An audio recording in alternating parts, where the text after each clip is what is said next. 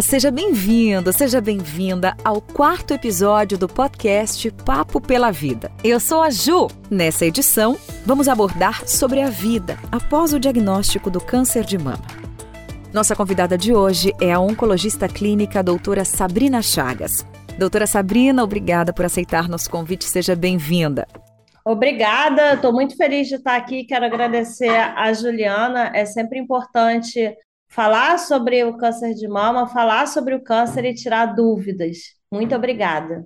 Para iniciarmos nosso papo, responde para a gente quais são as principais dúvidas e temores dos pacientes assim que recebem o diagnóstico do câncer de mama. E como é que o médico que a acompanha pode ajudar nesse momento? A gente sabe que o paciente que tem diagnóstico de câncer é um paciente que fica muito fragilizado e temos dados de que as fake news no paciente oncológico, elas ocupam primeiro lugar nas fake news. Então, a gente precisa orientar os pacientes que o Dr. Google ele não é nosso amigo, ele também não é amigo das pacientes. Tem muitas questões que o Google fala que são falsas e que não têm a ver com o diagnóstico de cada paciente. Sabemos que cada diagnóstico é único e o tratamento é sempre individualizado. Então, sempre me preocupa muito os mitos, as fake news que a gente vê, que as pacientes trazem. E existem muitos mitos. Por exemplo, tem ainda a questão de algumas pacientes acharem que o câncer está relacionado à tristeza, à depressão, à ansiedade, quando a gente sabe pelos dados científicos que essa relação direta não existe, o que sabemos é que pacientes que fazem menos atividade física é, pacientes que são mais ansiosos são pacientes que fazem menos atividades físicas, se alimentam de forma pior. Então, esses transtornos de saúde mental não têm relação direta com câncer, mas sim com hábitos de vida que esses transtornos causam. Temos outros mitos, como desodorante causar câncer, sutiã causar câncer, pancada causar câncer, algumas ervas né, que as pessoas atribuem o poder de cura a elas. Então, tudo isso é falso tudo isso tem estudo que mostra que é falso, e é importante os médicos estarem atentos a tudo que o mundo traz de informação falsa, tem uma boa conexão com o paciente para que ele se sinta aberto a tirar suas dúvidas, para que as informações sejam sempre transmitidas de forma correta e claras. Como serão as principais mudanças na rotina e a importância de contar com uma rede de apoio? A vida do paciente oncológico como um todo ela muda muito após o diagnóstico. É, a paciente passa por cirurgia, eventualmente por quimioterapia, muitas vezes bloqueio hormonal, que vão de 5 a 10 anos.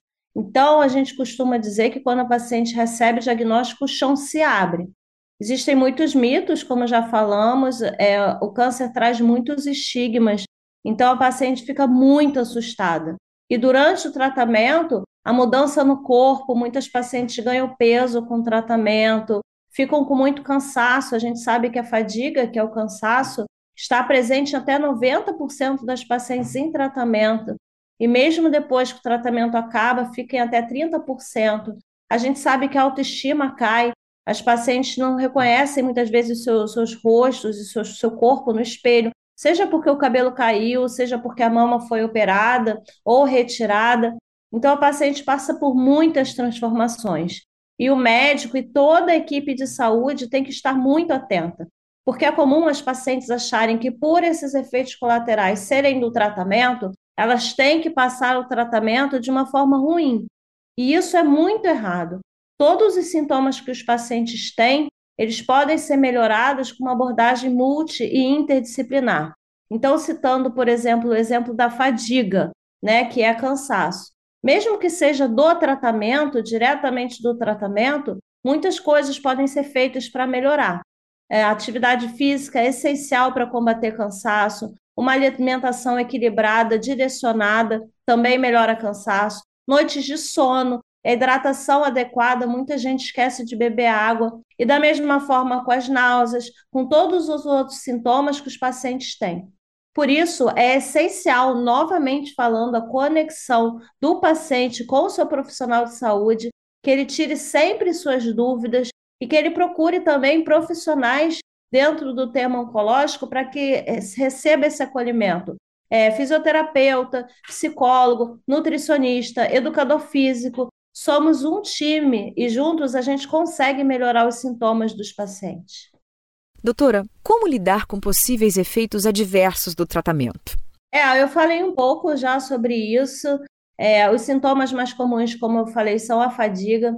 É, acrescentando né, a resposta anterior e contribuindo para a primeira resposta também, é muito comum as pacientes durante o tratamento é, não só irem ao, Google, irem ao Google, mas muitos amigos, familiares, até grupos de pacientes no celular é, trazem, mandam receitas, dicas, ervas, chás para o tratamento. É importante a gente falar que vários é, chás, antioxidantes, suplementos, alguns interagem com o tratamento e até diminuem a eficácia do tratamento. Então, é importante que muitos pacientes falam assim: ah, eu não falei para o meu médico porque ele acha besteira eu tomar suplemento, ou pacientes que fazem uso de algum tratamento complementar, é alternativo, não fala para o seu médico, é importante que tudo seja falado, que a gente saiba diferenciar o que é um tratamento alternativo do que o integrativo, né? Que eu também faço a medicina integrativa. O alternativo é quando a gente abre mão do tratamento convencional é, por, por outro tratamento, então jamais a gente vai indicar isso, mas a gente precisa que os tratamentos complementares sejam divididos com a gente, para a gente orientar se tem interação, se não tem interação. E lembrar que nunca um só, um só sintoma é devido a só uma causa. Eu falei um pouco da fadiga, mas eu posso falar também da dor. A dor ela é muito presente na caminhada dos pacientes oncológicos. É, a dor pode ser pela cirurgia, uma sequela da cirurgia, pode ser por conta da radioterapia também. Tem alguns pacientes que, por conta da quimioterapia, têm dor em pontas de pés e mãos, dormência, ou também a hormonioterapia, o bloqueio hormonal, pode trazer dor nas articulações. E a gente sabe que a dor dificilmente vai ser resolvida só, entre aspas, com analgésico. Ou, além dos analgésicos, a gente tem muito a fazer. Por exemplo, sabemos mais uma vez reforçando o papel da atividade física. A atividade física é capaz de diminuir as dores do paciente, principalmente as dores referentes à quimioterapia, ao bloqueio hormonal. Sabemos que a acupuntura tem um nível de evidência alto, tanto quanto remédios para combate à dor das articulações relacionadas ao bloqueio hormonal. A alimentação também pode ajudar, a hidratação, uma boa noite de sono. Sabemos do papel que o paciente pode ter em manter as suas atividades sociais, é, estar em grupos, conversar com outras pessoas, ter os seus momentos de lazer. Tudo isso promove o relaxamento, pode diminuir dor. Então, sempre que a gente tiver um sintoma relacionado ao tratamento ou decorrente de todo o transtorno que ele pode trazer, por exemplo, a ansiedade faz com que o paciente durma menos. O enjoo da quimioterapia faz com que o paciente se alimente mal. Então, todos esses sintomas que o paciente vier a ter, a gente tem que associar é, práticas e tratamentos e abordagens para que o paciente caminhe melhor. Sempre lembrando dos hábitos de vida, de saber pedir ajuda, porque o ser humano tem uma dificuldade enorme de pedir ajuda. Então, pede ajuda, tá difícil eu caminhar sozinho, preciso de ajuda, o psicólogo ajuda bastante nisso. Então, lembrar sempre que o foco do tratamento e o foco do, do tratamento dos sintomas não é a doença, é o paciente como um todo, a sua vida como um todo. O equilíbrio da saúde mental, hábitos de vida e seus hábitos sociais, a espiritualidade, tudo isso está envolvido no tratamento do paciente oncológico. Você já falou a respeito das atividades físicas. A prática delas é contraindicada em quais situações? A questão da prática de atividades físicas é, ela é muito interessante porque o olhar para as atividades físicas mudou ao longo do tempo. Antigamente, paciente que fazia quimioterapia, paciente que fazia cirurgia da mama e tinha os seus linfonodos retirados na axila, eles eram orientados a não fazer atividade física há um conceito de que ah, ela fez quimioterapia, ela está se sentindo cansada, então ela deve ficar deitada, ela deve ficar quieta para recuperar a sua energia. Isso não existe mais. A gente tem dados suficientes para incentivar a paciente a fazer atividade física durante a quimioterapia, durante e após, antes e após a cirurgia, durante todo o seu percurso como paciente oncológico. A gente sabe que a atividade física, ela não só previne o câncer em até 30, 40%, como também previne o risco da doença voltar em até 30, 40% associados à alimentação saudável. Então, a atividade física hoje, ela é essencial durante todo o tratamento. É lógico que a gente não está falando por um paciente que saiu da quimioterapia hoje, sair e correr a meia maratona. A gente precisa de bom senso, mas a gente tem que enfatizar a importância do paciente fazer caminhadas, procurar alguma atividade que goste, tentar fazer o exercício logo pela manhã, para que ele se sinta mais livre logo né, da, da prática de atividade física, para que isso se cumpra na agenda. A gente sabe que a gente está num país onde mais da metade da nossa população é sedentário. A nossa cultura é uma cultura de não fazer atividade física. Então, é muito difícil a gente falar para o paciente aderir né, à atividade física. A gente tem muita resistência. É muito engraçado que os pacientes falam: ah, eu queria um remédio para me sentir melhor, eu queria alguma pílula, algum suplemento. E quando a gente fala de atividade física, a maioria não faz, porque a atividade física depende da gente, depende do nosso é, envolvimento com isso, né? Então, culturalmente, é difícil a adesão dos pacientes. Então, que a gente tenha esse comprometimento com a gente mesmo é autocompaixão, é autocuidado, e a gente ter esse olhar consegue melhorar tanto os sintomas do tratamento, como diminuir o risco da recidiva. E quanto às contraindicações, a gente tem poucas contraindicações para atividade física. Às vezes, pacientes com câncer de mama com metástase óssea, é, a gente recomenda não fazer determinados movimentos, mas é importante que, independente do paciente, ele tenha uma avaliação ou do educador físico ou do fisioterapeuta para ele dizer o que, que pode, o que, que não pode fazer, porque sempre dá para fazer alguma coisa. Então, a gente tem que ter esse cuidado com a nossa saúde e lembrar que quando a gente faz isso, a gente está incentivando todo mundo que está ao nosso redor e a gente consegue é, promover uma casa saudável também. Na maioria dos casos, é possível continuar trabalhando? Essa pergunta é uma pergunta muito relativa. E é importante termos perguntas relativas para a gente reforçar novamente que cada paciente é único. Eu costumo fazer uma comparação é, com as minhas duas gravidezes. A primeira gravidez, a minha primeira gravidez, eu fui trabalhando até a 38ª semana não sentia absolutamente nada e pensava: como é que tem mulher que grávida fica tão fraca, para de trabalhar, reclama tanto? Não faz sentido. Quando eu tive meu segundo filho, eu tive absolutamente tudo. Eu não consegui chegar à 32 segunda, eu tinha muita dor, ele foi prematuro, eu tive enjoo os oito meses, eu não conseguia comer. Então, assim, é importante a gente entender que se uma pessoa em dois momentos diferentes pode ter tantos sintomas diferentes, a gente tem que entender que pessoas diferentes têm sintomas diferentes. Então, essa regra não é única. Eu tenho pacientes que estão em tratamento e fazem crossfit, eu tenho pacientes que fazem corridas de rua, fazendo quimioterapia, e eu tenho pacientes que realmente ficam mais fracas durante o tratamento e não conseguem fazer a caminhada, completar os 150 minutos por semana, que é o que a OMS recomenda.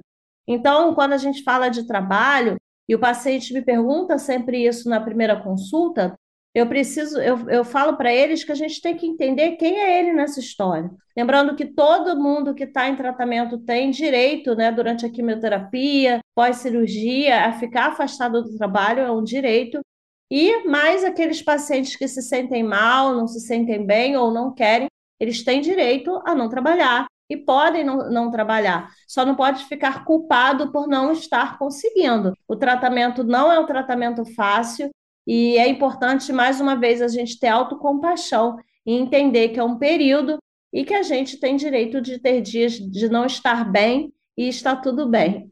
Muitas pessoas resistem a contar com um apoio psicológico nesse momento. Qual que é a importância de uma equipe multidisciplinar no tratamento oncológico? Essa pergunta é muito importante. É, eu já citei aqui, além de oncologista, eu fiz medicina integrativa, dou aula de oncologia integrativa. Quando a gente fala de medicina integrativa, a gente está falando do olhar do paciente como um todo, de vários aspectos da vida dele. Então, para vocês terem uma ideia, é muito comum os pacientes virem à consulta durante o tratamento muito bem, é, falando que está tolerando muito bem, que não sente nada, isso acontece. E depois do tratamento ter acabado, ele entrar num processo depressivo, ele ficar triste. Por que que isso acontece, né? Então, eu costumo colocar um exemplo quando a nossa casa pega fogo. Se a gente vê nossa casa em chamas, a gente tem forças, a gente tenta entrar na casa, salvar alguns, alguns objetos, salvar coisas que são importantes.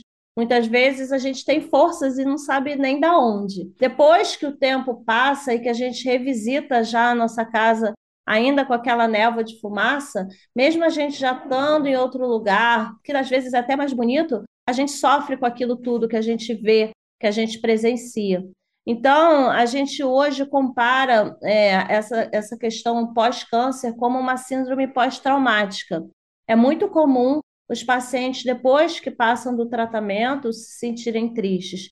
É, se sentem muitas vezes sozinhos, porque aqueles acompanhantes que estavam sempre do lado já voltaram para suas vidas. Muitas vezes as consultas com o seu oncologista já não são tão frequentes, porque a gente vai espaçando a consulta mesmo. Não se sentem bem fisicamente, recuperados, não se, não se identificam nos seus espelhos por conta ainda do tratamento, muitas vezes perderam, ganharam muito peso, ou a mama ainda não foi reconstruída. Muita gente associa esse pós-câncer à flor de lótus, mas quando eu dou as minhas aulas, eu coloco nesse período uma cena equivalente a uma ponte enorme e fina que a pessoa tem que atravessar, é, balançando. É difícil, porque o medo da doença voltar também caminha junto, né? A cada exame, o medo nos revisita. Então, respondendo a sua pergunta de forma mais direta, é, o paciente oncológico, desde o diagnóstico até durante o tratamento e depois de anos pós-tratamento, é um paciente que pode sim ficar muito fragilizado. Isso faz parte, a gente não deve se culpar por conta disso. Mas, como eu falei, o ser humano não sabe pedir ajuda. E muitas vezes o ser humano não sabe sequer reconhecer essa tristeza dentro de si. Então, é importante sempre que o profissional, os profissionais de saúde estejam atentos para conduz, conseguir conduzir esse paciente encaminhar para o psicólogo e, eventualmente, até o psiquiatra, caso necessário. A família deve estar atenta a esse paciente, porque também é comum os pacientes na minha consulta estarem bem, estarem sem sintomas, estarem sem evidência de doença, mas estarem extremamente tristes. E às vezes eu pergunto para eles: por que, você está triste? O que, que houve? Você tem feito alguma coisa que você gostava de fazer? E a pessoa diz que não que não faz nada, que fica em casa, que não tem ânimo para fazer nada. E muitas vezes eu pergunto: o que, que você, antes de ter o diagnóstico, você gostava de fazer nas suas horas de lazer? O que, que te trazia felicidade? E as pessoas muitas vezes não sabem essa resposta. A gente vive num mundo onde as pessoas estão preocupadas em pagar boleto, em pagar conta, em cuidar da casa, deixar comida para filho, deixar comida é, a casa arrumada. E a gente não faz pausas para o autocuidado. A gente não tem um momento para olhar para dentro de nós e se cuidar. Então, quando chega num momento desse, com um diagnóstico desse, a gente sequer sabe reconhecer aonde está a nossa felicidade. E uma coisa que eu sempre falo, a gente quer tanto a cura do câncer, a gente quer tanto saber que ficou curado, e depois, quando a gente chega nesse momento, a gente não sabe o que fazer com a cura, a gente não sabe para onde caminhar. Então, é importante a gente sinalizar para os profissionais, é importante os familiares estarem atentos, e é muito importante a gente perceber que a gente precisa de ajuda. E essa ajuda, tem muita gente que tem ainda alguma resistência aí para o psicólogo, ela não precisa ser necessariamente para o psicólogo. Ele é um profissional essencial, não tenho dúvida. Mas buscar fazer atividade física, começar a conversar com pessoas, falar com a família que não está se sentindo bem, é, a gente tem formas de buscar ajuda. Então, que isso seja sempre muito importante, sempre levado em consideração, porque, volto a dizer, a gente cura um câncer para a gente ser feliz. Aliás, todos nós estamos aqui para ser felizes. Ontem, é, eu participei de uma palestra com uma paciente que está em cuidados paliativos, com a doença muito avançada. E ela falou: Eu não vou tocar o sino, que normalmente os pacientes, quando acabam o tratamento, estão curados, tocam um sininho na quimioterapia. Muita gente faz isso. E ela falou: Eu não vou tocar o sino, mas eu estou aqui para ser feliz a cada dia que eu receber de presente da vida, o tempo que eu tiver. Então, a vida é sobre isso, a vida é sobre felicidade, que a gente consiga procurar e buscar a nossa, mesmo que pedindo ajuda quando necessário. Como é que a fisioterapia se encaixa no tratamento do câncer de mama? Ela é sempre necessária e em que fase? Então, quando a gente falou de exercício um pouco mais na frente, é, a fisioterapia entra nesse contexto. A fisioterapia ela pode ser aplicada em vários momentos do tratamento desde antes da cirurgia, quando a gente sabe que uma, re, uma habilitação, uma pré-habilitação cirúrgica pode ser feita para preparar nossos músculos, preparar nosso corpo para a cirurgia. Cada vez mais isso é falado, porque a gente sabe que um, um corpo preparado para ser operado se recupera muito melhor. A fisioterapia é necessária durante o tratamento para que o paciente continue mantendo suas atividades físicas. É, a gente tem o educador físico também que ajuda nesse sentido. O fisioterapeuta junta, ajuda muito a melhorar os sintomas do paciente. Então, o paciente que está com fadiga, cansaço, dor, ele tem o papel de ajudar o paciente a se recuperar, a reconhecer o seu corpo, a se manter estável durante o tratamento. Ele também ajuda, né, durante o bloqueio hormonal, que a gente sabe que a gente tem as dores articulares, e também no pós-tratamento, para que o paciente é, se recupere, né, tente voltar para onde estava antes ou perto disso, é, na parte muscular, nas questões de sequelas, algumas dormências que podem ficar por conta da quimioterapia. É, muitos fisioterapeutas também fazem acupuntura, que também ajuda bastante em alguns sintomas dos pacientes oncológicos.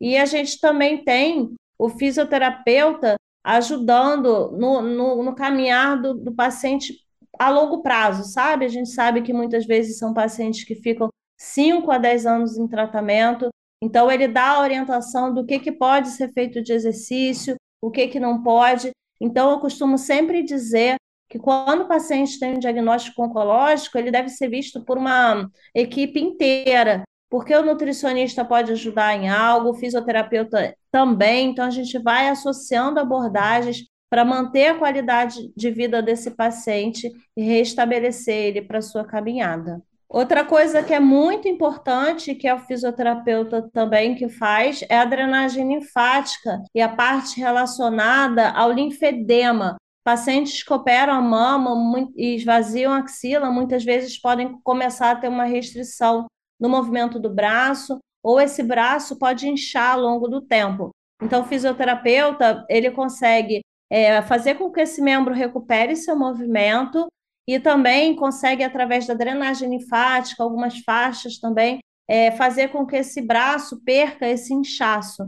Então, ele orienta também para evitar que esse braço inche e também depois que ele inchar, se ele inchar, porque cada vez menos a gente vê braços com linfedema, mas ele restabelecer esse paciente.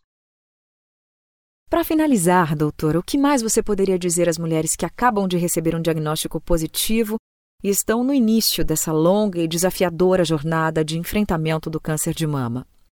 É, eu falei um pouquinho lá atrás, né? O, o chão se abre e se abre realmente.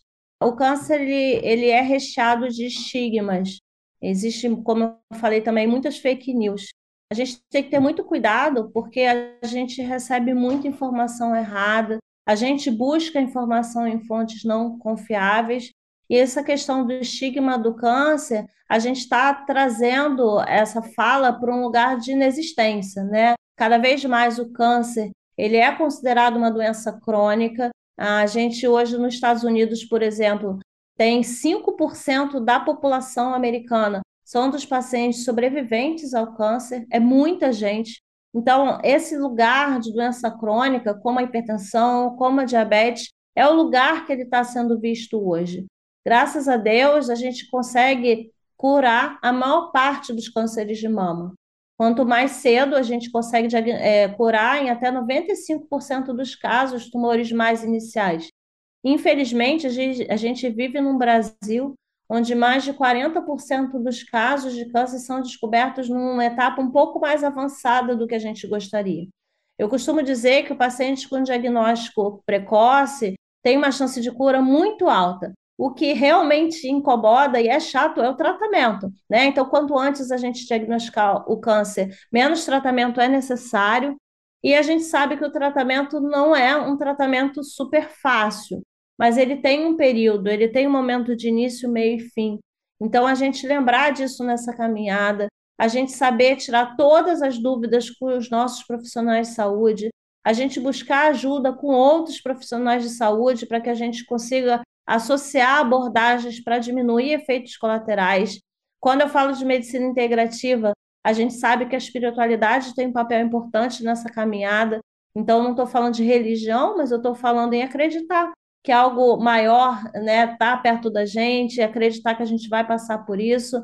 Então, lembrar que a gente pode buscar apoio na família, a família é essencial, a parte social também, nossos hábitos de vida, buscar ajuda com outros profissionais, a espiritualidade.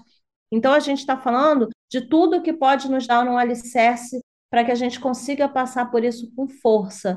E também não nos cobrar muito. É muito comum a mulher achar que teve câncer por alguma coisa que fez, por alguma mágoa que teve, e a gente fica buscando culpados, né, e carregando correntes. É importante a gente se libertar disso. Ninguém tem culpa de ter câncer de mama.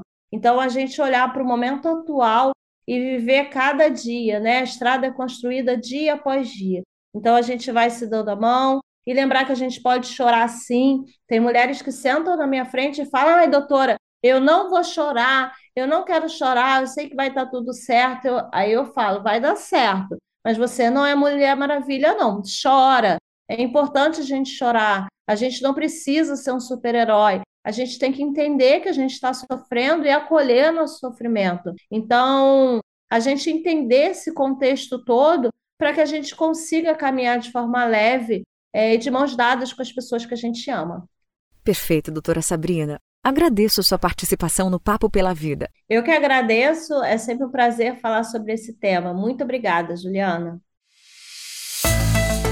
Mais que outubro, a prevenção do câncer de mama é o ano inteiro. E o cuidado com a saúde integral da mulher é todo dia. A campanha O Ano Todo Rosa reforça que essa causa não pode ser esquecida nunca. Por isso, a Oncologia Dor criou um canal exclusivo de comunicação que seguirá aberto e em constante atualização para que todas as pessoas possam ter acesso vitalício às informações sobre o câncer de mama, uma doença que acomete milhares de pessoas no mundo, inclusive os homens. Se você quer saber mais sobre prevenção, sintomas, exames e tratamentos do câncer de mama, acesse o link que vamos deixar na descrição do episódio. O Papo pela Vida de hoje vai ficando por aqui. Até mais!